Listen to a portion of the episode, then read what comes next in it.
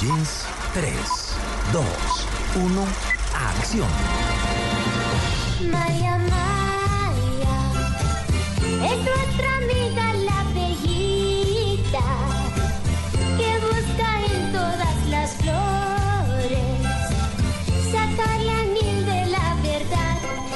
Hola, yo sé que muchos están cantando el estribillo de la abejita maya, no lo nieguen. Pues bueno, resulta que hoy, saludo cordial, hoy estamos arrancando esta sección de cine justamente con la canción de presentación de esta famosa serie de televisión animada de los años 80, porque esta semana va a llegar una película animada y en 3D con este famoso personaje que acompañó muchas tardes de televisión de muchos cinefanáticos, estoy seguro. Pues eh, llega esta semana esta película que suena así. Ah, escucha ese zumbido. Es el sonido de las abejitas buenas que hacen que esta colmena sea eficiente.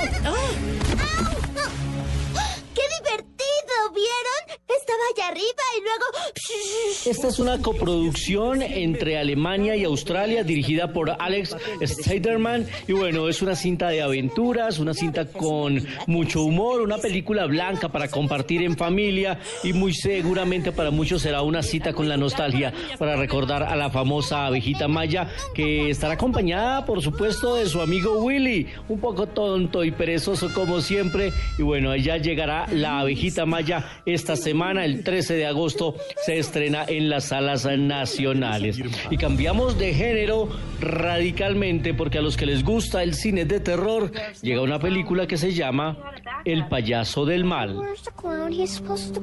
Listen, everything's gonna be fine.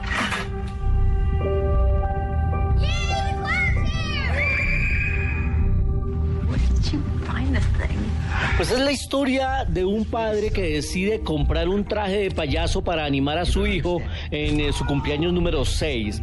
Después de la fiesta, él se da cuenta que es incapaz de quitarse el traje y su personalidad comienza a sufrir terroríficos cambios. Él y su familia entonces empiezan una búsqueda para eh, terminar eh, con esa maldición, una carrera contra el tiempo, antes de que se complete una transformación y termine convirtiéndose en un homicida. Una película que es dirigida por Eli Roth, que ya había explorado el género en varias películas y en unas de ellas incluso ha puesto a prueba eh, la tolerancia del espectador porque ha utilizado planos de violencia explícita como en Hostel, una película cruda que se acerca incluso al género del gore. La verdad es que ha sido esa era una película para ver con el estómago vacío y de la cual se hicieron dos partes más. Así que Eli Roth le gusta provocar al espectador, ponerlo al límite y lo ha conseguido. Y esta película El payaso del mal pues eh, no se queda atrás. A los que les gusta el género, que sé que son muchos, pues siguen disfrutando estas películas en pantalla. A mí me gusta una que otra también, debo reconocerlo. El payaso del mal ya está en cartelera. Y nos vamos a 35 milímetros, hoy recordando a uno de los grandes, grandes actores de Hollywood. 35 milímetros en Blue Jeans. You're too much trouble. You played a tomato. They went a half a day over schedule because you wouldn't sit down. It wasn't logical. You were a tomato.